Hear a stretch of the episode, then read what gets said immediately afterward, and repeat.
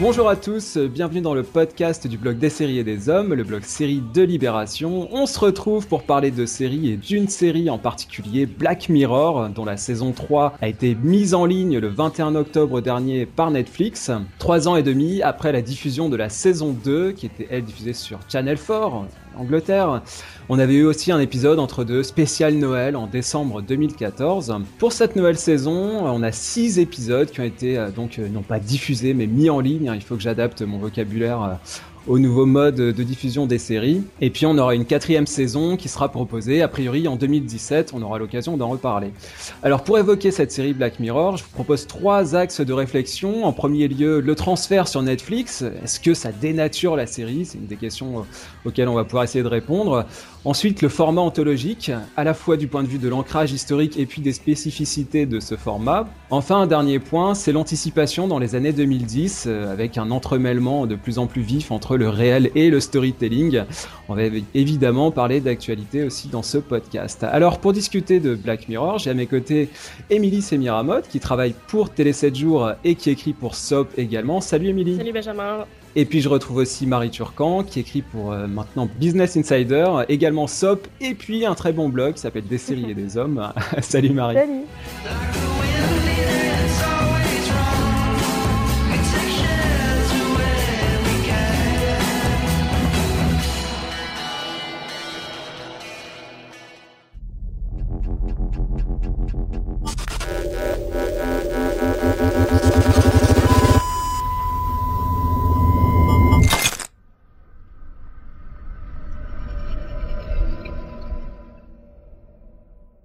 Alors euh, les filles, pour commencer, je vous propose euh, bah, tout simplement une première appréciation générale sur cette nouvelle saison. Donc je l'ai dit, six épisodes de Black Mirror qui étaient assez attendus.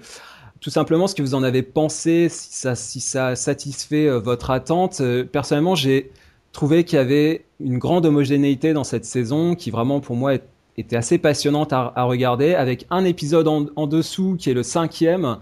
Euh, cet épisode militaire qui s'appelle Men Against Fire, et puis un épisode que moi je placerais vraiment au-dessus, c'est un peu ce qu'on a retrouvé dans certaines critiques, euh, notamment américaines, qui s'appelle San Junipero, qui est le quatrième épisode de cette saison.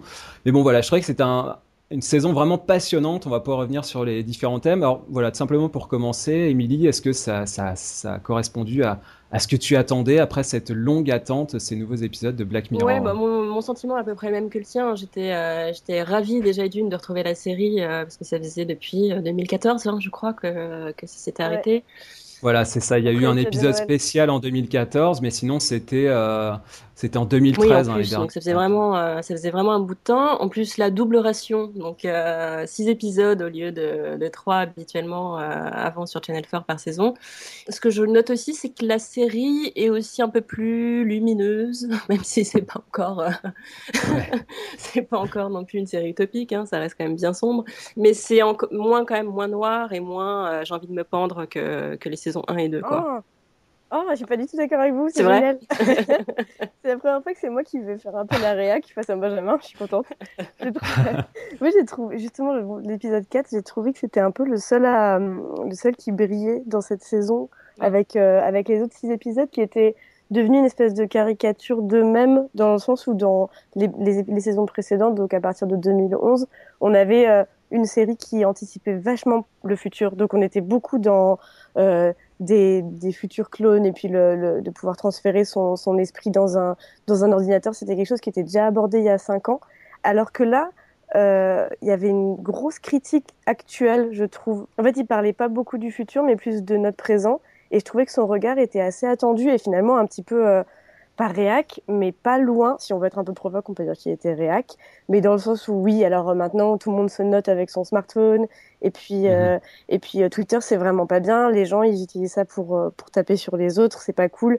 Enfin, en gros, une espèce de critique contemporaine de, de Charlie Brooker, qui est le créateur de la série, qui regarde un peu ses, ses contemporains et, et, qui les utilise un peu de manière facile parfois. Je pense à l'épisode 3, c'est ça, avec...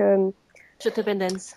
Ouais, et euh, j'ai trouvé ça un peu facile et justement très sombre et très critique de son époque, alors que l'épisode 4 vient totalement euh, s'inscrire à l'opposé de ça, avec quelque chose de très positif, totalement dans le futur, où là on expose complètement les barrières, et c'est ça que j'attendais de moi de la saison, euh, de cette nouvelle saison.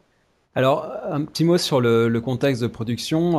Donc, on l'a dit, les, droits ont été rachetés à, Channel 4. Hein. donc, au départ, c'est une série anglaise. Euh, et alors là, Émilie, quand on lance euh, un épisode de cette nouvelle saison, qu'est-ce qu'on voit s'afficher? On voit Netflix Original Series. Oh, les voilà, ce qui m'a ce qui m'a fait un petit peu euh, tiquer.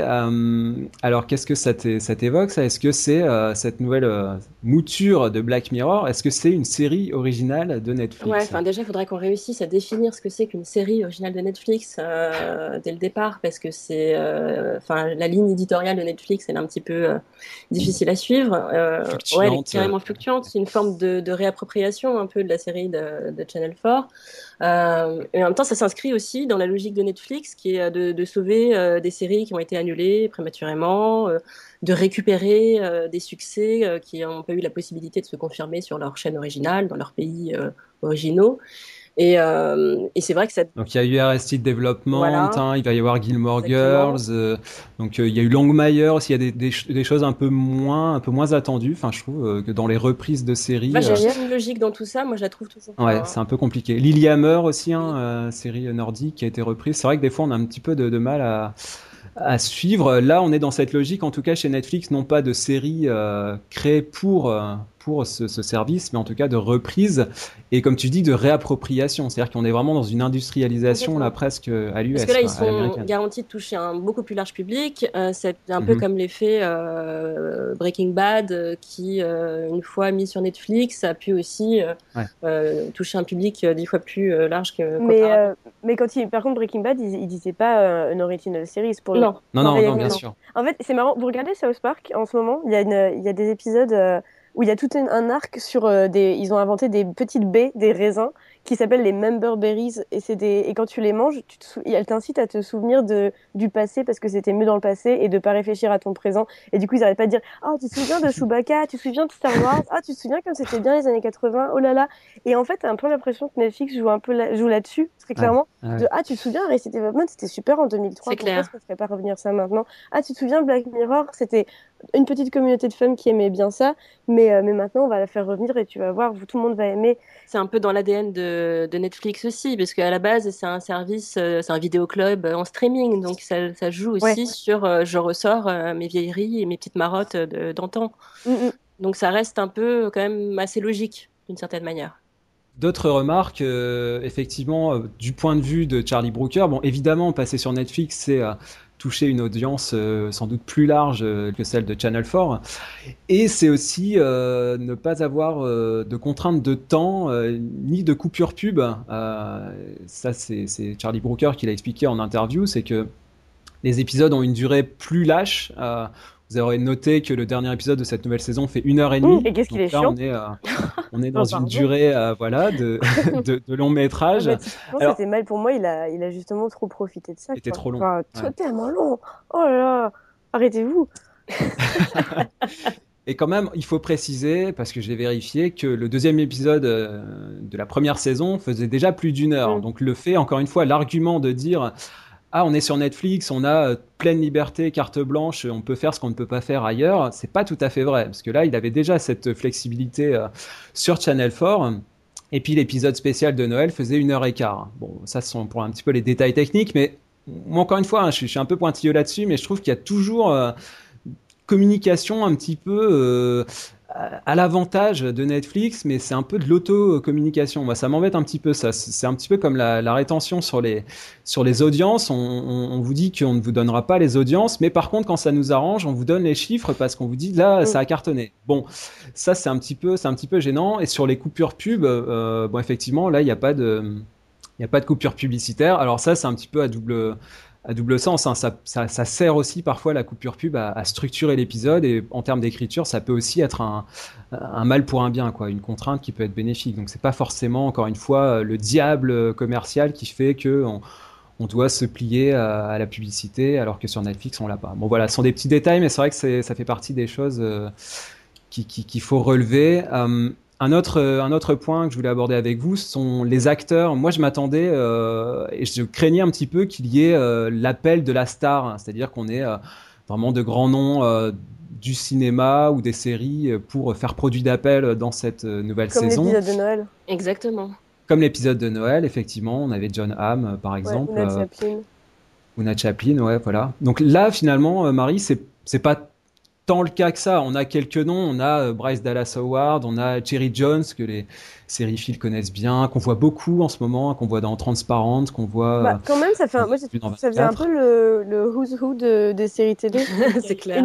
Tu trouves ah ouais, carrément. Tellement d'acteurs de, de partout, de, de House of Cards, de, de, de, de qui Game venaient of de, de Game of Thrones, de, de plein, plein, plein de séries et de plein d'acteurs. ça, c'est En fait, plein vous êtes sériphiles, donc vous reconnaissez tous les tous les visages, c'est sûr. Ce ne sont pas ouais. des grandes vedettes. euh, comme euh, par exemple, on a Kelly MacDonald, hein, qui est l'actrice de, de Boardwalk Empire, qui est une excellente actrice. Mackenzie Davis aussi, hein, qui est une, Oui, bah voilà, voit dans Catch Fire. de- mais voilà, ce sont des, sont des noms qui parlent aux gens qui, qui suivent de près les séries, mais ce sont pas forcément, c'est pas Kevin non, pas Spacey ou. Nicole Kidman. Quoi, Mais voilà. du Non. je trouve que c'était assez malin parce que ça, ça faisait aussi, euh, d'une certaine manière, à chaque fois qu'ils employaient ces acteurs-là qu'on a reconnus, ils faisaient un petit peu aussi référence euh, à leur carrière respective et, et au, au rôle dans lesquels ils sont un peu typecastés habituellement. Et, et je trouvais ça un peu euh, assez rigolo finalement. Quand tu regardes, euh, je sais pas, la- enfin, la- la- je trouve que la série joue pas mal avec ça, avec euh, un peu la figure euh, douce et éthérée euh, de Bryce Dallas Howard euh, dans, dans le premier épisode dans Nosedive, avec Mm. euh, avec le génie euh, machiavélique de Michael Kelly, euh, donc, qui est l'acteur de House of Cards dans, Ouais, dans- ouais. dans le dernier épisode, ou encore même euh, le mec de Game of Thrones, euh, Jerome, Jerome Flynn, euh, Mhm. avec ce Ouais. contre-pied comique qu'il a, euh, qui est vraiment, vraiment sa marque de fabrique de, dans Game of Thrones, qui revient dans, dans l'épisode Shut Up and Dance. Euh, et même, même Mackenzie Davis, euh, tous les fantasmes qu'il y a autour de, de d'elle, euh, notamment autour de, de dans Halt and Catch Fire, qui sont Ouais. pour le coup accomplis dans, dans Scène Jeune Pierrot, quoi. les premières saisons de Black Mirror étaient quand même un, un plaisir de sériephile à la base. C'était pas une série grand public, c'était un truc où on en Ouais. parlait en, en- Un truc de niche, Ouais, entre ouais, soi. Toi aussi tu connais et ouais, moi aussi je m'y connais en série. Et, euh, et du coup, bah, c'est oui, c'est assez cohérent finalement qu'ils qu'ils prennent des acteurs de, connus dans le monde des séries. Et je pense que là, on a vraiment la patte euh, du, du, du, du vrai showrunner à l'anglaise. Euh, Charlie Brooker, c'est à la fois euh, le, le, le- vraiment le maître à penser. Je pense que c'est lui aussi qui contrôle ça pour qu'effectivement on ait des acteurs, comme vous l'avez dit, on a, on a pas mal d'acteurs connus, mais voilà, il n'est pas allé dans le, le grandiloquent, dans la surenchère. Je pense que ça, c'est assez intelligent de sa part. Et d'autre part, il écrit tous les épisodes. Euh, Ouais. Alors, vous avez noté que le premier épisode hein, de Ouais. cette nouvelle saison, qui est un épisode finalement euh, assez pétillant, assez comique et cynique en même temps. Il, y a- il est coécrit par euh, Rashida Jones et Mike Schur, Ouais. donc qui sont euh, deux personnes connues euh, qui ont travaillé sur Parks and Recreation. Euh, mais finalement, au-delà de ça, on a vraiment un showrunner là qui écrit, euh, qui écrit tout. Donc c'est là, il y a vraiment une performance quand même, une prouesse assez, euh, assez importante de, de ce Charlie Brooker qui euh, ce qui, est, ce qui est malin du coup, c'est que au départ, je crois que ce qui était prévu, c'était de faire une grosse saison justement de, de 12 épisodes, et a priori, ils ont découpé ça en deux, euh, Ah ouais. et même en, en- en deux saisons. C'est-à-dire que la, je- il me semble hein, que la production euh, s'est arrêtée, ils ont euh, fini les six premiers épisodes là, et puis ensuite ils feront une saison 4. Donc c'est pas, Elle n'est pas encore écrite alors? Voilà, Mm. c'est- je crois que c'est pas c'est pas 12 épisodes qui sont euh, qui sont produits d'une traite parce que ça effectivement ça aurait été très compliqué. Hein, on rappelle qu'on était sur des petites saisons de trois épisodes. hein, les deux Mm. premières, c'est finalement euh, on, on a beaucoup parlé de cette série pour euh, très peu de matière finalement. Bah, C'est dire ça que les épisodes entretenu ont le- ça entretenu l'attente. Exactement, ouais, c'est ça. More than 20,000 people have signed a petition demanding the sacking of newspaper columnist Joe Powers following her controversial article about Gwen Marbury. Conservationists have announced another extinction.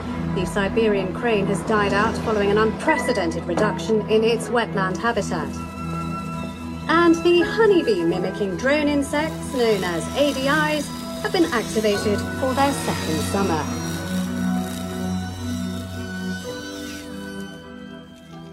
Venons-en au format de la série qui, je pense, explique ces, euh, ces divergences de niveau entre les épisodes. Euh, le format là, il est un peu, euh, il est un peu particulier et en fait pas tant que ça. C'est-à-dire que historiquement, euh, on a eu évidemment des grandes anthologies au sens propre du terme, c'est-à-dire des épisodes où chaque, chaque épisode on raconte une nouvelle histoire, mais avec et avec de nouveaux acteurs. un nouveau, un nouveau lieu, etc. Mais avec un fil conducteur, un fil rouge. Alors, on a eu les Twilight Zone, Alfred Hitchcock présente, Au-delà du réel, toutes ces, ou les Contes de la crypte, enfin toutes ces, toutes ces grandes anthologies. Euh, là, euh, Marie, c'est différent de ce qu'on peut retrouver beaucoup en vogue, qui est très en vogue actuellement, c'est notamment les séries, les anthologies saisonnières, comme on peut les appeler.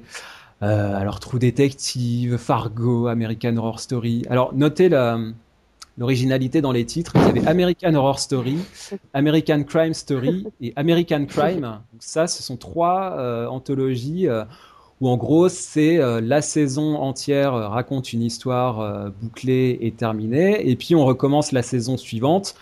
Soit en reprenant des acteurs, en les mettant dans des rôles différents. Ça, c'est par exemple American Horror Story, on fait ça on se met dans un nouveau lieu, on raconte une nouvelle histoire, mais on reprend les acteurs. Ou alors on a Fargo qui a fait un truc assez intelligent, qui était le espèce de préquel, hein, de revenir en arrière et de boucler euh, avec euh, avec la, première saison. Euh, donc finalement, Marie, ce, format-là d'anthologie au sens propre, Qu'est-ce que ça apporte et pourquoi finalement on le retrouve si peu aujourd'hui, ce format d'anthologie? C'est vrai que c'est assez rare parce qu'en même temps, ça, on peut se demander pourquoi est-ce qu'on considère Black Mirror comme une série et qu'est-ce qui fait le lien entre ces épisodes? Parce que si on demande à quelqu'un de définir une série, globalement, il va dire euh, bah il y a une suite, il y a un fil rouge entre les épisodes, je m'attache au personnel.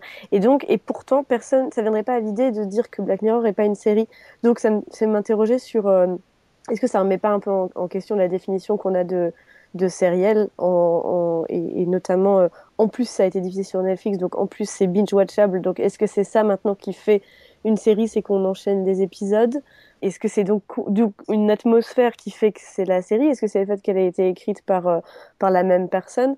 C'est euh, ça me pose surtout des questions auxquelles j'ai pas de réponse, mais j'aime bien vous les poser. Donc, démerdez-vous avec ça. Qu'est-ce que tu en penses? Euh, Qu'est-ce que j'en pense? J'en pense que c'est assez euh, culotté, surtout euh, parce que c'est beaucoup plus risqué financièrement. Ça coûte plus cher, quoi, ça, de, faire du, one shot par épisode. alors que bon, même si tu fais une anthologie sur qui court sur une saison, au moins tu peux réutiliser tes décors. Euh, bah oui, mais c'est ça. Et les contrats des acteurs courent aussi sur la saison. Exactement. Alors que là, tu es obligé de tout changer à chaque fois, donc ça, ça, ça demande beaucoup un budget, un budget plus important euh, mhm. et un travail aussi artistique, je pense, plus important, parce qu'il faut toujours à chaque fois repartir de zéro. Euh, pour proposer quelque chose de nouveau, alors que alors que sur une anthologie qui court sur une saison, tu peux étirer ton histoire un peu plus facilement, quoi. Je cherchais d'autres exemples d'anthologie vraiment dans ce sens-là. Lesquels, par exemple? Euh, bah, avais, euh, bah, Tu as bientôt, peut-être, avec beaucoup de guillemets, euh, les contes de la crypte qui vont revenir oui, l'année prochaine sur TNT, je crois. Euh, et sous la houlette de M. Night Shyamalan euh, en, mhm. en, plus récent en fait il n'y en a pas eu beaucoup. Euh, j'ai regardé vite fait. Moi ce que j'ai trouvé c'était alors une série que j'ai pas vue du tout Mister Moki présente de Jean-Pierre Moki sur 13e rue. Ah oui non ça j'avais pas noté ça, effectivement.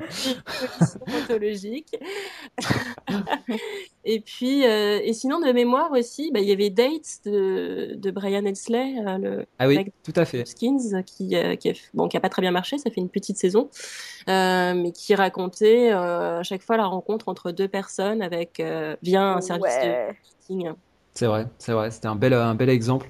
Il y, a un autre exemple, c'est une série anglaise aussi hein, qui s'appelle Inside Number 9, qui est liée justement là, c'est vraiment le lieu qui sert de fil conducteur. C'est à chaque fois au numéro 9 et on raconte une histoire différente. Alors, comme tu disais, Emily, avec euh, personnage, des personnages et des acteurs différents, il faut réinventer à chaque fois. Donc, c'est c'est très, du coup, c'est très variable. Hein, c'est, on ne sait pas du tout à quoi s'attendre. C'est ça qui est intéressant avec ce, avec ce format-là. en même temps, il y a, un côté, pour euh, contrebalancer le côté courageux, il y a une certaine facilité à du coup toujours réussir à avoir un épisode qui va plaire à quelqu'un. Enfin, du coup, tu, tu, tu, limites la casse entre guillemets. Il y a un autre exemple, euh, une série euh, australienne qui est moins connue, qui s'appelle Redfern Now, qui était diffusée sur ABC One. Euh, sur euh, et par euh, des aborigènes, qui est une série vraiment passionnante, ah, où là aussi, ouais. très belle série, qui là aussi reprenait ce format anthologique. Chaque épisode se passait dans ce quartier hein, de Redfern, mais avec des acteurs et des personnages différents. Donc moi, je trouve que c'est très productif et, et finalement, ça pourrait, c'est une hypothèse, revenir un petit peu en vogue parce que ça change de ce qu'on a finalement là beaucoup, ce sont euh, bah, les, feuilletons à saison bouclée. Ça, ça a été très longtemps euh, la mode, hein, notamment depuis les, années 90. Et puis avant ça, euh, et encore aujourd'hui, beaucoup de formules à chaud, finalement des séries avec des épisodes où on retrouve les mêmes acteurs, on est au même endroit, dans un cabinet d'avocat, dans un hôpital, etc. Et puis à chaque fois, on, on recommence l'épisode comme si comme si c'était une nouvelle journée qui commençait. Donc il n'y avait pas vraiment de continuité. Mais c'est ça qui est, qui est intéressant dans, dans cette différence, c'est qu'en fait, qu'est-ce qu'on met aujourd'hui dans le terme série? Tu regardes les séries de Shonda Rhimes et tu regardes les, les, les, anthologies sur Netflix et tu te demandes encore qu'est-ce qui les lie entre elles et quel est est cet objet qu'on regarde aujourd'hui et, euh, et, qu'est-ce que ça veut dire sur nos manières de, de, les, de les consommer ou, de, ou en, même en, en termes en termes d'art, entre guillemets, on n'arrive plus, euh, on, on, mm. on, est encore dans la comparaison avec le cinéma parfois, alors qu'en fait maintenant, qu'est-ce qui fait une série? Je suis pas sûre que ce soit encore possible de vraiment avoir une définition claire. Ouais, c'est vrai que ça, ça devient compliqué hein, quand on voit, euh, euh, par exemple, la proposition de Woody Allen ouais. pour Amazon euh, Crisis in Six Scenes, qui est vraiment un film découpé. Oui, voilà. hein, c'est pas. Ouais, c'est vraiment une série. Ouais. Un mauvais film. Voilà, il a, il a refusé mm. l'exercice. Euh, la seule euh, euh, authentification en tant que, que série, c'est que c'est découpé en six épisodes, mais en six parties, on pourrait dire. Et en même temps, si quelqu'un était un peu un truc comme ça découpé, et pourtant ça restait une vrai. série. Ouais. Et c'est bizarre du coup. Genre, bah oui, parce que du coup, on retrouve ça en, en festival de cinéma, euh, diffusé sous forme longue, ouais. et puis ensuite découpé. Alors que moi, donc on est euh... quand même comme une série. C'est un peu comme une série. Ouais. Bah, c'est peut-être le fait que la série est, est vraiment l'objet euh, culturel qui est le plus malléable aussi, enfin mm. qui est plus, plus, malléable que le cinéma et qui se prête vraiment à toute forme de distorsion. Je sais pas si c'est le terme le plus juste, mais euh, qui avec lequel tu peux jouer vraiment le plus. Go along with whatever I say. Sorry? Whatever I say, go along with it. Okay, Wes, you're just pestering now. Do I have to red light you? Two hours, 35. There's not much time left. Wes. Look, last week we had the most amazing... Last week was last week. I need to talk with my friend here, okay? Haven't seen her in a while. Wes, she's sick. Like six months to live sick. Five, actually. I need to catch up with her. Private time. Okay. Okay. Hey, I'm sorry. That's okay. I'll see you around. Sure.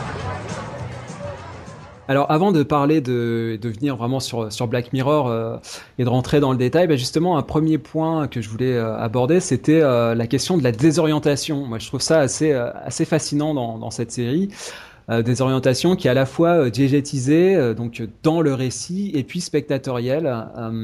alors un exemple, l'épisode 3 hein, qu'on a commencé à évoquer qui s'appelle Shut Up and Dance.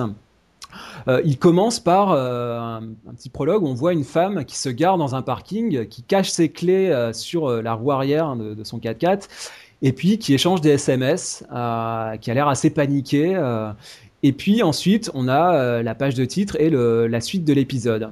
Et alors, moi, je sais pas ce que vous avez ressenti à ce moment-là. Je me suis dit, mais Qu'est-ce que c'est? Est-ce que c'est euh, la, la, structure qui est devenue presque un trope aujourd'hui dans les séries? C'est de commencer par euh, la fin oui.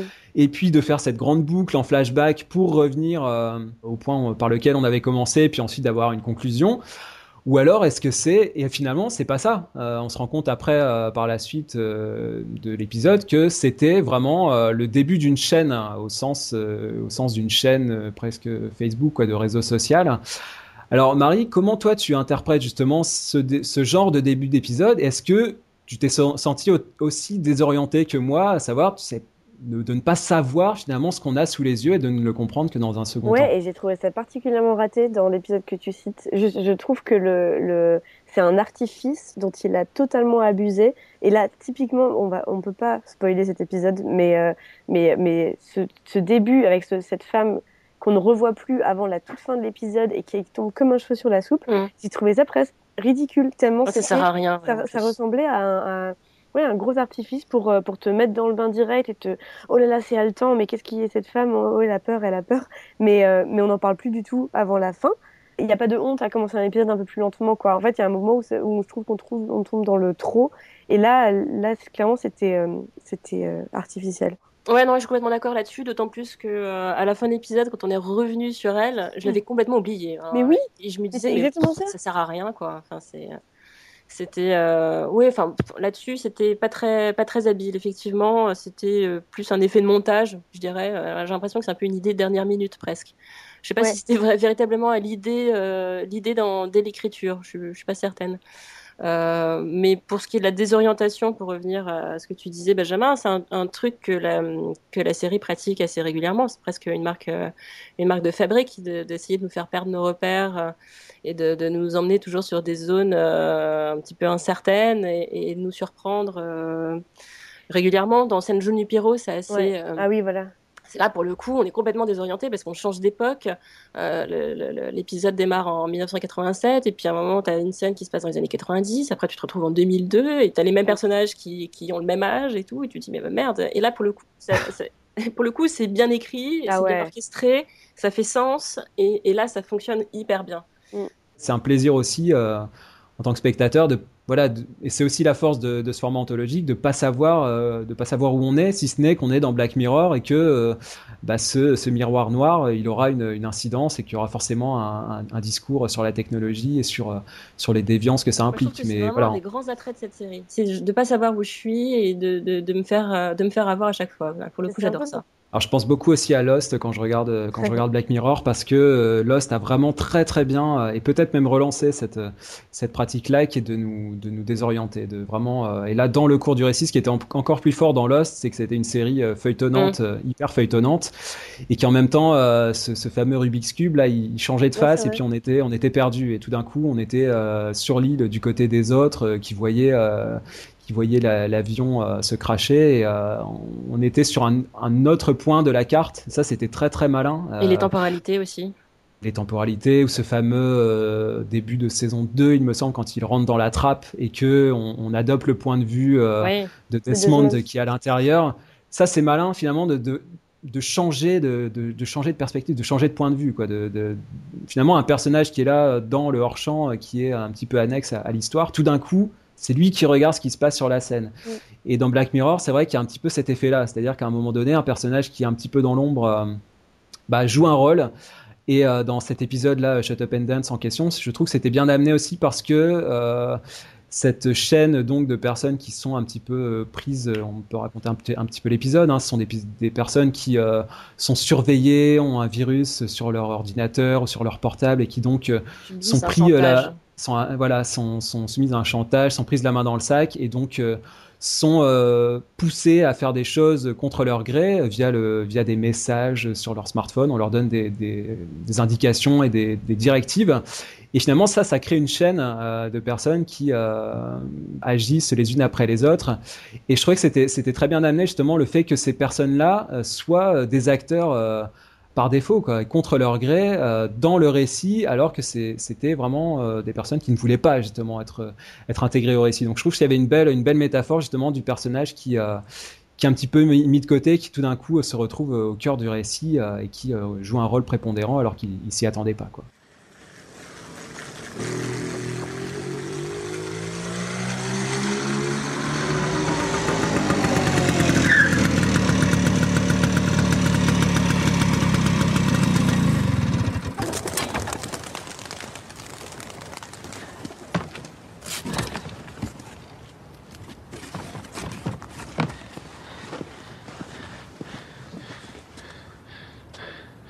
Come on.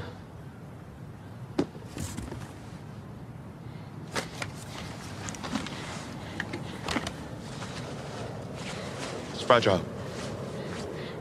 What is it?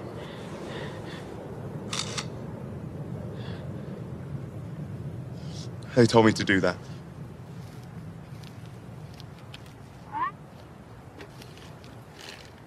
Is that it? What do I do now?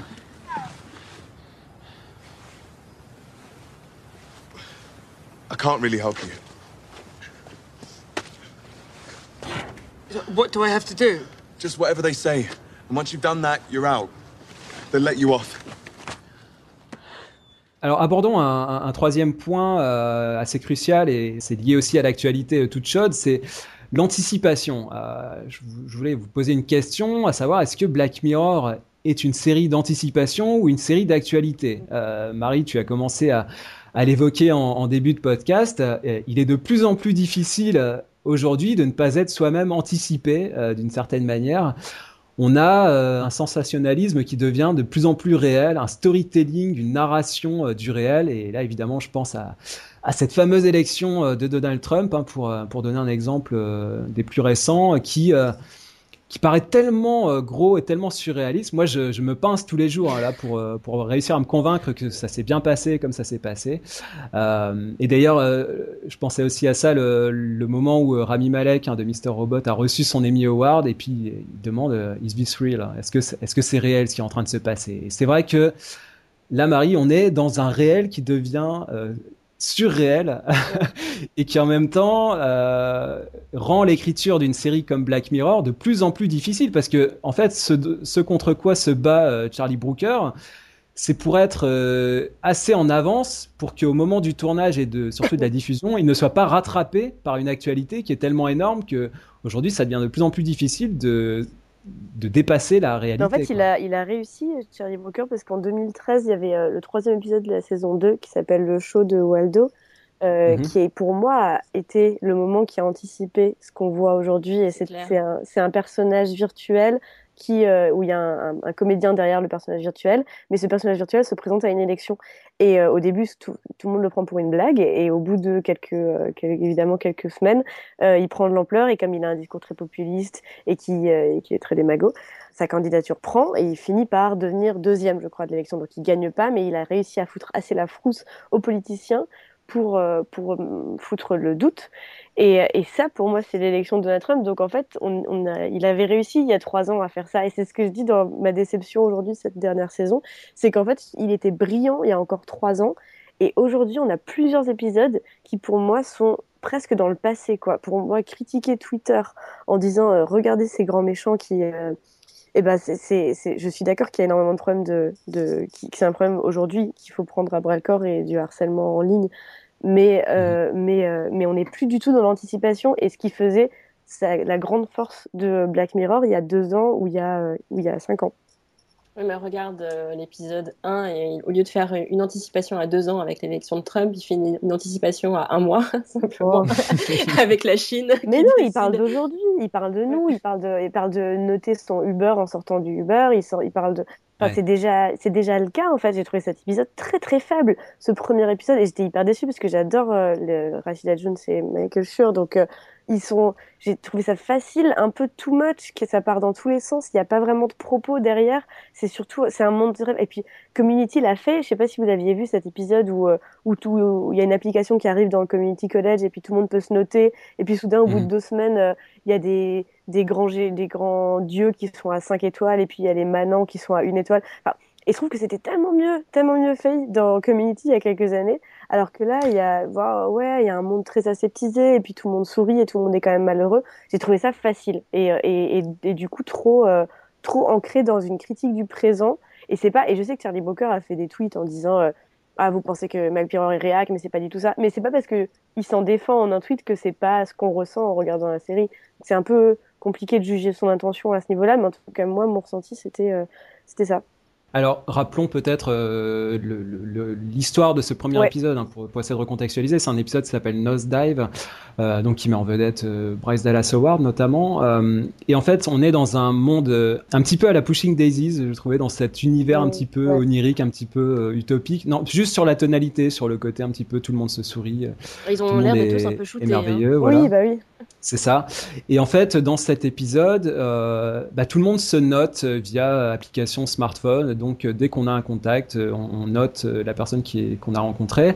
Et donc, chacun a une note entre 0 et 5. Hein, et donc, en fonction de cette note, euh, bah, on a accès à certaines euh, possibilités. C'est comme un passe-droit. Hein, ça définit ton statut social ça définit ton statut social, exactement. C'est une cote, en quelque sorte. Et donc, euh, euh, dans cet épisode, euh, le personnage de Bryce Dallas Howard est recontacté par une amie d'enfance qu'il avait complètement zappé, complètement oublié, et qui donc là la recontacte pour qu'elle vienne assister à son mariage et être sa demoiselle d'honneur. Du coup, moi, je suis, un petit peu d'accord avec toi, Marie. C'est pas tant anticipé que ça, mais ce qui, est malin, je trouve, dans cette série, c'est qu'il se, contente d'articuler un petit peu ces différentes pratiques qui sont effectivement dans nos, nos, modes de pratique quotidien Et surtout, il les pousse, il les pousse un petit peu à l'extrême. C'est-à-dire qu'effectivement, comme tu le dis, on peut noter son Uber euh, euh, ou son babysitter ou etc. Et en fonction de cette note, euh, le professionnel en question, il peut être emmerdé parce qu'il peut ne plus retrouver de, de taf derrière. Donc ça a une vraie incidence. Par contre, effectivement, dans nos contacts euh, de tous les jours, on a ce jugement après une soirée, par exemple, où on en discute, on va, on va, on va reparler d'un tel ou d'un tel, on va comme Ouais. euh, mettre une note, voilà. Ou le nombre de likes sur tes posts euh, Facebook Ah, c'est ça. ou sur Twitter. Enfin, je veux dire, c'est c'est- c'est exactement la même chose. Bon, c'est vrai que ça anticipe pas grand chose. On connaît déjà euh, très bien le mode de fonctionnement. On, on voit très bien comment ça se passe. C'est euh, un peu réac, euh, oui, et en même temps, euh, c'est pas faux non plus. hein. Dire, euh, quand tu, tu- tu- Non, mais c'est vrai, entre les gens qui postent leur vie euh, sur Facebook en disant, euh, voilà, tout est formidable, tout est merveilleux. Oui, mais c'est plus de pour- Pour se l'anticipation. mettre en scène. Non, c'est plus l'anticipation. Mais est-ce que est-ce que c'est obligé d'être de, de l'anticipation? Bah, moi, pour moi, c'est ce qui m'intéressait. J'attendais pas de Black Mirror de critiquer mon. Bah, si, de- alors de critiquer mon présent à travers, à travers de l'anticipation, si, mais il fallait que l'anticipation soit plus profonde. On pense aussi euh, à Copain d'avant, par exemple, hein, puisque euh, c'est cette famille, euh, cette euh, amie d'enfance qui la retrouve. On a dans cet épisode un, un- personnage qui, lui, est un employé qui a une très mauvaise note, donc c'est un petit peu la brebis galeuse. Et donc, lui, il faut, il faut, il faut s'en tenir éloigné. Il faut surtout pas le noter ou lui donner une mauvaise note, parce que sinon, c'est une mauvaise fréquentation. Euh, et puis, on a ce rapport à la, à la technologie hein, entre euh, technophilie, technophobie, puisqu'on a ce personnage de Cherry Jones qui, elle, euh, a, a rejeté complètement ce, ce système, s'est coupé de ce système de, de, de notation, euh, s'est mise un peu au banc de la Elle est société parfaite hein, dans l'épisode. Ah, hein. On oui, ne la voit oui. pas longtemps, mais alors, mon Dieu, en camionneuse. Ouais, ouais, ouais. Mais en tout cas, oui, je sais pas si c'est de l'anticipation ou pas, mais moi je trouve ça, ça voilà, c'est très, très acide finalement, ça, ça pousse euh, un petit peu plus loin des choses qu'on fait dans tous les jours, euh, mais qui ne vont pas jusqu'à ce qui est malin dans cet épisode. Je trouve c'est la, c'est la, La surenchère. c'est la surenchère c'est le fait d'être euh, annexé en fonction de sa cote à certaines actions ou pas. Oui, c'est là que ça pousse un petit peu le, le bouchon. C'est-à-dire qu'aujourd'hui on vois en les est pas là. méthodes de recrutement, tu as des RH maintenant qui, euh, qui regardent les pages Facebook et les, et les C'est fils vrai, c'est Twitter des, des gens avant de les embaucher. Enfin, je veux dire, honnêtement, je trouve pas si, je trouve pas ça si stupide que ça.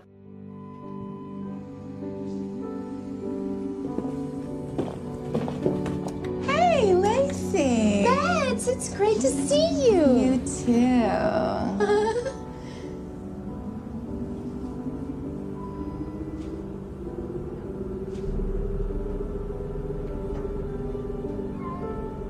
House pancakes. He's hilarious. Such a funny cat. Just the best. You're still at Hadeker? Mm-hmm. Yeah. It's going pretty great. Good to hear. So what brings you back New here? job first day. First day. At Blankman Harper. Whoa, top floor. That's. Well, good luck. I know, right? it's great you're still happy at Hadeker. Well, maybe not forever. No, not forever. But for now. it's okay for now. It's great for now. Yes. Yes, it is. Un autre épisode, le, le deuxième, s'appelle Playtest. Euh, là, on est dans un mode un petit peu plus horrifique puisque on a euh, un jeune homme qui quitte, qui quitte la maison, qui part en voyage, faire un tour du monde et puis qui rencontre une fille. Alors c'est un petit peu de fil en aiguille, hein, je le résume assez rapidement, et qui euh, a besoin d'argent et donc il se retrouve à participer à une expérience euh, de jeu vidéo en, réalité euh, virtuelle, réalité augmentée. et donc, il fait une première, une première expérimentation. C'est un petit jeu tout, tout simple et assez amusant qui le convainc complètement.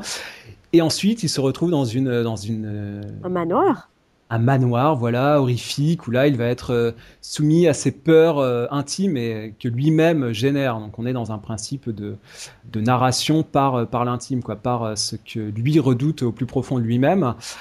Euh, là, Émilie, on a aussi effectivement, effectivement des, des faits auxquels se raccrocher, des faits réels. Moi, je pensais à tout simplement à des choses comme, euh, comme Pokémon Go, par exemple, ce, ce fameux jeu là dont on a beaucoup parlé, euh, euh, réalité augmentée. Finalement, on voit des gens se balader dans la rue euh, et voir euh, et chercher et chasser des Pokémon comme si. Sauf que c'est mignon, un Pokémon.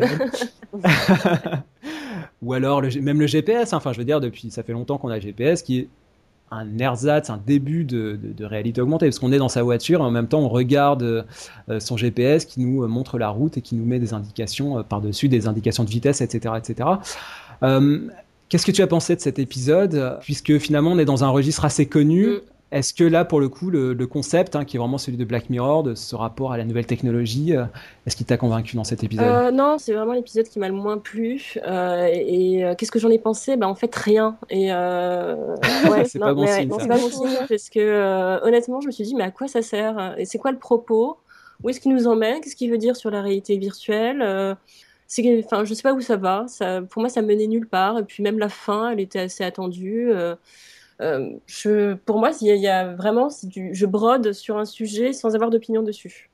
Ouais, moi, bah, j'étais Marie très neutre. Genre, je l'ai regardé comme il est passé. Voilà, c'est c'est 50 minutes qui sont passées. J'ai trouvé vraiment sans intérêt. Euh, et je suis pas sûre qu'il y, ait eu- qu'il y avait grand propos, en effet. Enfin, je suis pas sûre qu'il ait voulu exemple, avoir un euh, propos. Donc, Marie, par exemple, sur la, sur la structure de l'épisode, c'est quand même, c'est quand même pas banal parce Ah oui, que c'est on effectivement. a, euh, on a quasiment une, une première moitié d'épisode où on se demande, encore une fois, j'en reviens à cette question de, de désorientation, c'est-à-dire qu'on sait pas trop où on nous emmène. oui, alors là, Euh, euh, là je, pense- je trouve que c'est Charlie Brooker à qui on a donné euh, 50 minutes, enfin 10 minutes de trop dans son épisode. Pour le coup, et en même temps, qui, qui prennent autant de temps pour installer son histoire, du coup, ça.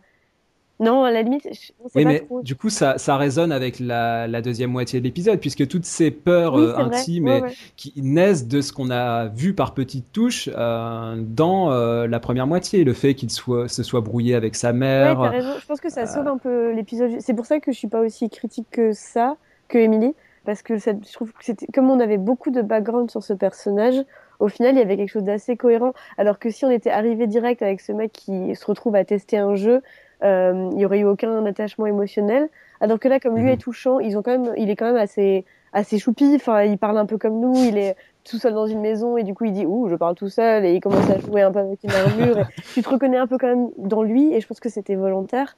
Et euh, c'est à ça, euh, pour le coup, je trouve que c'est un épisode vachement plus humain que d'autres qui euh, où les personnages servent à pas grand chose, comme le sixième. Et un petit motif, euh, petit détail que je trouvais aussi assez intéressant, c'est qu'à un moment donné, on, le voit donc dans, cette, dans ce fameux manoir, et on, a un jeu de cadrage sur euh, un- une porte de tiroir qui, est, euh, qui se retrouve face caméra, lui est de profil euh, face à ce tiroir. Et donc là, forcément, on, on a ce plan qui dure et on se dit, le monstre se tapit derrière ce- Oui. cette porte de, de tiroir. Et lui en joue dans le dialogue. C'est-à-dire qu'il dit, non, non, moi, euh, on me l'a déjà fait, je connais. Donc là, c'est un petit, un petit commentaire un petit peu post, euh, post euh, hori- horrifique, hein, Presque puisque méta, il- parce que c'est ce qu'on fait presque tous, méta, euh, voilà. à chaque fois qu'on regarde ça, un film d'horreur, on dit ah putain la porte derrière. C'est ça, exactement. Et lui en- anticipe ça. Finalement, ça ne vient pas, mais finalement, ça vient juste après. Donc, bon, voilà, c'est un petit jeu avec les attentes, encore une fois, euh, du, spectateur qui, bon, voilà, je trouve c'est toujours intéressant. Un dernier mot sur, sur cet épisode. Moi, je, trouve plutôt bien vu d'installer vraiment le et de contextualiser plutôt que d'entrer directement dans dans l'horreur comme peuvent le faire beaucoup de films qui finalement sont assez schématiques puisque imaginons qu'on on ouvre le film euh, par euh, la scène à sensation pour tout de suite mettre le spectateur dans, dans l'ambiance, hein, c'est souvent ce qui se fait. Bon après ça, après ça retombe et puis on est dans des relances perpétuelles. Là je trouve que dans la, la structure euh, narrative de l'épisode c'est un petit peu plus euh, diffus et je trouve que ça vient de manière un petit peu plus euh, un petit peu plus patiente. Moi, je trouve que c'était une bonne, plutôt une bonne manière de faire pour ce genre d'épisode qui est assez, euh, bah ouais, assez cadré quoi. L'horreur, on en a de plus en plus et c'est, c'est un petit peu toujours la même structure, donc c'est un petit peu difficile à, à remanier. Et quoi. ça vous a fait peur, vous? La fin, Pas vraiment. Ouais, La fin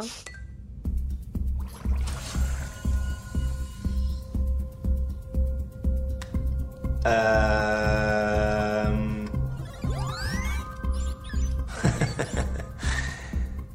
uh, What do you say? like a um, like a video game gopher. Is there more detail now? Yeah. Yep. Yeah. And now? Holy fuck! Holy shit! He, fuck, he's right. He's right. He's right. I, can I? Whoa, whoa. He's not real. He's a sort of mental projection. You can see him. I can't. You can't. The... Wow. Oh. Okay. Give him a whack. Give him a whack. Oh. Okay. All right. Alors, euh, parlons un peu de, de l'épisode 4, qui est vraiment peut-être celui qui va peut-être nous mettre d'accord, euh, San Junipero, qui est un très bel épisode. Alors, comment je peux essayer de le résumer euh, Assez compliqué. On est euh, en 1987, hein, au début euh, de cet épisode. C'est une rencontre entre une fille qui semble complètement paumée et, et hors du temps. On a la, la sensation qu'elle a été projetée dans cette époque, mais qu'elle euh, n'y appartient pas. Euh, mais on n'en est pas sûr. Donc, c'est un petit peu complexe à, à décrypter au début. Et puis, elle rencontre une fille, donc une histoire d'amour. Une romance et en même temps il y a tout un contexte autour, euh, le contexte des, des 80s, hein, euh, et puis ensuite on passe dans les années 90 et puis on passe dans le présent, etc. Donc c'est un épisode qui, euh, qui rebondit. Alors Marie, celui-ci t'a convaincu pour le coup. Qu'est-ce qui t'a touché dans, ce, dans cet épisode qui en fait quelque chose de particulier dans cette saison Tout ce qu'on disait qui faisait le charme de Black Mirror, par exemple, le fait que, que l'intrigue et que les petits indices de, de l'intrigue soient dis- disséminés de ci, de là, c'est pas très gros non plus, c'est genre, bah, t'as, t'as une scène d'ouverture et puis il y a un personnage qui, tout a l'air un peu normal, et puis à un moment, il y a un personnage qui va dire, euh, ah bah oui, de toute façon, on a, on a encore 5 minutes avant minuit, donc faisons ça. Et donc tu dis, quoi, Mhm. avant minuit, mais qu'est-ce qui se passe? Et puis t'en parles plus pendant 10 minutes, puis après ça revient, et t'as un autre personnage qui fait, ah bah oui, c'est bon, il nous reste une heure. Et c'est tissé très doucement et, euh, et, et c'est du coup on rentre on rentre dans l'intrigue et on est on est assez captivé. En plus c'est terriblement humain par rapport c'est ce que je disais par rapport aux autres euh, épisodes euh, où c'est l'intrigue et c'est le le suspense qui est mis en avant. Là c'est clairement l'histoire entre ces deux femmes qui est qui est mise en avant et qui est et qui est touchante. Et après, il y a une telle anticipation et c'est tellement, ça va tellement loin dans le de réussir. Alors en plus, à être totalement positif parce que c'est un épisode vraiment feel good qui empêche pas qu'on ait envie de pleurer devant. Mais euh, je parle pour mon ami- des amis, bien Bon, sûr, pas t'inquiète. pour- Ah, je pense qu'il y a beaucoup moi. de gens qui. Ouais, une petite larme. Voilà Ah ouais. par exemple, n'y en avait eu qu'une. Et, euh, et, mais parce que, et en plus, à la fin, donc, tu t'arrêtes et tu réfléchis vraiment à ce que, à, ce que c'est d'être toi-même, à ce que c'est de, ce que vaut ton esprit, à ce que, ce que, ce qu'est le bonheur et ce qui et, et dans quelle manière, euh, qu'est-ce qui, qu'est-ce qui fait d'être humain. Et tout ça, c'est ce qui m'a, c'est ce que les premières saisons de Black Mirror m'avaient procuré comme émotion. Et donc là, en plus, avec une histoire d'amour très belle, donc ça, ça en rajoute euh, d'autant plus. Et c'est pour ça que je pense que tout, tellement de gens ont été touchés positivement parce qu'en fait, tu peux montrer, faire réfléchir et être bouleversant et avoir une super chute tout en étant positif. Et, euh, et donc pour moi, c'est l'épisode à l'inverse de tous les autres qui sont très négatifs, très durs. Euh, là, il y a quelque chose de beau et qui, euh, et qui est pourtant euh, qui te remue quoi. Mais c'est marrant parce que moi je trouve que c'est un. J'ai trouvé cet épisode très beau, mais qui, qui justement n'est pas du tout dans l'esprit, euh, un peu à rebours de la de l'esprit de la Ah, série tout entière. Il faut rappeler que, rappelons que le premier épisode de la série, c'était euh, c'était quoi? C'était un ministre, le- haut placé, ouais. Voilà, le premier ministre qu'on forçait à sodomiser un cochon. Donc euh, c'était quand même Pardon. très très cynique comme euh, comme série. Il y a un euh, truc globale. d'anticipation euh, qui euh, encore s'est confirmé avec un scandale avec euh, David Cameron quelques Oui, c'est vrai. Ah oui, c'est vrai. Mais on peut le prendre euh, cyniquement cet épisode? Enfin, on peut si, si on va au-delà de l'histoire, il y a, y a quelque chose de bah tout tout le monde a fait un choix. C'est que c'est Attention que- spoiler, euh, si vous Voilà. voulez passer par la fin de l'épisode. passer, euh, passer trois minutes, je vais monologuer. Non, mais euh, euh, du fait de, de, de voir tous ces gens qui sont prêts à, à, à vivre numériquement, en fait, ça peut être vu relativement négativement. Je trouve que ça, ça me fait penser à Her, au film avec euh, Mm. Joaquin Phoenix, euh, Mhm. où il tombe amoureux d'une intelligence artificielle. Là, clairement, c'est deux, deux, c'est deux intelligences artificielles au final qui, vont vivre ensemble et être heureuses. Et, euh, aujourd'hui, alors qu'on pose énormément de questions sur la bioéthique et qu'est-ce que c'est de, d'avoir une conscience de soi et qu'est-ce que c'est d'être euh, d'être nous, d'être humain, de nous différencier de la nature. Et, là, on a un épisode où les gens sont heureux en étant totalement numérisés. Et euh, je suis pas sûre que si cette technologie existait dans le vrai monde aujourd'hui, euh, les gens seraient OK avec ça. Je pense qu'il y, a- il y a très peu de gens qui diraient euh, oui, je suis prêt à, à me déconnecter et à aller vivre dans un monde numérique. Euh, donc moi, ça m'a fait Mhm. beaucoup réfléchir et j'ai trouvé ça relativement, euh, peut-être pas cynique, mais en tout cas très poussé et poser énormément de, de questions sur, euh, sur l'avenir et sur la bioéthique et tout ce que ça peut amener comme ce que question. ça peut engendrer. Et, pourtant, euh, Émilie, euh, là aussi, on peut se référer à, à des choses qui sont euh, existantes. Par exemple, euh, il faut savoir que Facebook permet aux, uti- aux utilisateurs de rester actifs même après leur Ouais, mort. ouais, ouais. Donc, vous avez des comptes, plein de comptes sur Facebook qui existent de gens euh, qui sont décédés. Et un autre exemple, c'était un service, euh, je pense que ça existe encore, hein, qui s'appelait Dead Social, qui permettait de continuer à tweeter d'outre-tombe. Donc en gros, vous inscriviez à ce service et vous aviez votre compte qui restait actif après votre mort. Là, peut-être je sais pas si tu es d'accord avec ça, la grande originalité, j'ai trouvé, c'était, euh, et très cynique en même temps, c'était d'avoir un paradis euh, virtuel. Hein. C'est-à-dire qu'on mêlait quelque chose de très, euh, très utopique, très angélique pas forcément et un très paradis, romantique. d'ailleurs.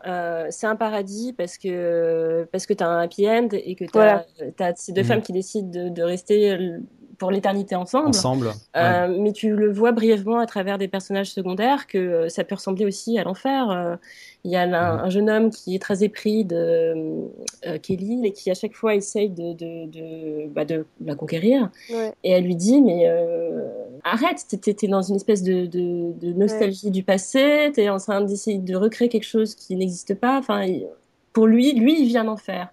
Est-ce qu'il cherche une espèce d'éternité euh, faite de, de, de plaisir, de jouissance? Il n'arrive pas. Enfin, je veux dire, il est, il est dans un espèce de cercle vicieux et c'est euh, une vision assez proche de l'enfer parce qu'un quotidien qui se répète euh, où tout foire tout le temps, c'est quand même pas génial. Et, et en plus, euh, il y a une très belle image, j'ai trouvé euh, l'un des plans finaux qui est bah, justement ultra informatique. On voit une baie de serveur avec le, le disque dur où est stocké justement Les âmes. les, les âmes exactement. C'est vraiment ça, je trouve, peut-être une image qui symbolise peut-être la saison, voire la série. C'est ce rapport entre euh, entre l'humain et, le virtuel et l'informatique, quelque chose de, très froid, de très euh, informatisé, et en même temps, bah, euh, deux personnages qui, voilà, qui vivent ensemble dans le cloud, espèce de paradis dans les nuages et en même temps hyper informatisé. Euh, Enfin, hyper informatisé, c'est juste un support. Après, euh, C'est un support, leurs ça, ouais. émotions, leurs sentiments sont vrais et ils sont authentiques. C'est. Euh, pas, il n'y a pas de programmation derrière euh, cette histoire d'amour. C'est euh, quelque chose qui euh, est né effectivement dans un monde virtuel, mais qui est Mhm. euh, authentique. Euh, les questions moi que ça me posait aussi par rapport à, à l'éternité de l'âme, c'est euh, toutes les questions euh, par rapport à la religion. Et là, j'imagine que Ouais. tu dois avoir euh, une flopée de, euh, de prêtres, de rabbins, euh, d'imams et consorts qui, de- qui vont pas être très contents s'ils voient cet épisode. Euh, Sur le, voilà, je, je, je, je pique un peu volontairement euh, pour rire, mais euh, oui, oui, oui, la question de, l'éternité de l'âme qui est vraiment, je pense, euh, une des grandes questions existentielles qui, qui travaille l'homme depuis la nuit des temps qui là voit une fin heureuse sans qu'il y ait forcément euh, une morale dogmatique euh, à connotation genre religieuse justement derrière. Moi, c'est ça qui m'a vraiment touchée aussi. Et en plus, euh, dans cet épisode, euh, on voit des images du jeu d'arcade Bubble Bubble. Alors là, ça pour moi sont des grands souvenirs euh, de jeux parce que souvent on voit un peu les mêmes jeux. C'est soit euh, Pac-Man. Mar- Pac- Mario, Sonic, ou alors les, les les jeux de baston, les jeux de guerre, etc. Mais là, Street Fighter. Street Fighter, ouais, euh, ou Mortal Kombat. Enfin voilà, là c'était une petite Madeleine euh, personnelle, euh, j'ai un grand souvenir. Moi, j'ai pas joué. Et puis, ouais, c'était génial comme jeu. Ça a été porté sur les, les consoles Nintendo, etc. Et c'était excellent. Quoi. Des, des petits dinosaures qui faisaient des bulles. Il fallait accumuler les bulles pour avoir les petits, les petits items. Et plus on les claquait euh, nombreux, plus on faisait de points, etc. Bref. Et puis alors l'avantage d'être sur Netflix aussi, c'est qu'on peut passer plein de bonnes musiques. Euh, et là, en fait, euh, Charlie Brooker, il a fait une playlist d'une quarantaine de morceaux. Alors ils n'ont pas été tous diffusés, hein, mais il avait prévu une quarantaine de morceaux. Et dans l'épisode, on a les Bangles, on a Simple Minds, on a les Smiths, on a In Excess, les Pixies, euh, Alanis Morissette, le fameux Ironic. Bref, c'est aussi peut-être ça. euh, on peut conclure là-dessus. Euh, la- L'avantage d'être sur Netflix, c'est qu'on a, on a des moyens, euh, on a de l'argent, on peut, on peut se permettre euh, Oui, ils ont dû, ils ont peut-être dû des choses que là on peut bonbons pas en faire. droit. euh, c'est clair. Et puis et surtout Max Richter qui a fait euh, qui a fait une partie de la BO. C'est le, le mec qui a aussi fait la, la musique de The Leftovers récemment. Bah, Dans l'épisode 5 aussi, ils ont réussi à se payer les services de euh, Geoff euh, pour la musique, qui est le, Ah ouais. Le démiurge de, de Portishead. J'étais juste dingue en voyant ça. Ah bah oui, Euh, quand même. ouais, ouais, ouais, ouais. genre euh, méga classe quoi. Bon, enfin voilà, en tout cas, c'est c'est ça qui est bien. Quand on est sur Netflix, hein, on a carte blanche Merci et puis on a un chèque en blanc. et puis bah on attend euh, évidemment euh, maintenant euh, la suite, hein, puisqu'on aura six nouveaux épisodes. Alors j'ai pas encore vu de, de date de diffusion, hein, ça sera en 2017. Je sais pas encore euh, quand est-ce que ces épisodes euh, seront disponibles. Euh, Ah, en tout cas, on sait ouais. que Ouais, on sait que Donald Trump sera au pouvoir et je pense que là, Oui, c'est je pense que Charlie Brooker, il va, il va avoir de la matière parce que là, c'est vrai que, il- enfin, je veux dire, il y a qu'à ouvrir son, son, son portail web ou son, son journal pour euh, pour halluciner par rapport à l'actualité. Donc, je veux dire, là, pour qu'il invente euh, des histoires vraiment euh, novatrices et, et jamais vues, euh, ça va être, ça va être compliqué. hein. Falloir Bah, justement, se- moi j'attends qu'il ouais, j'attends qu'il critique pas le présent, quoi. Qu'il soit encore plus loin. euh, Parce que l'arrivée de Donald Trump, c'est aussi le... c'est du retour dans le passé, quoi. C'est les member berries Eh oui. de South Park. C'est le euh, c'était mieux avant. Donc, euh, donc, donc maintenant, l'idée, c'est de dire, bah non, ce sera peut-être mieux après. Ou alors, comment ça va être après il faut aller beaucoup plus loin et pas juste s'arrêter à, à noter les gens sur Instagram.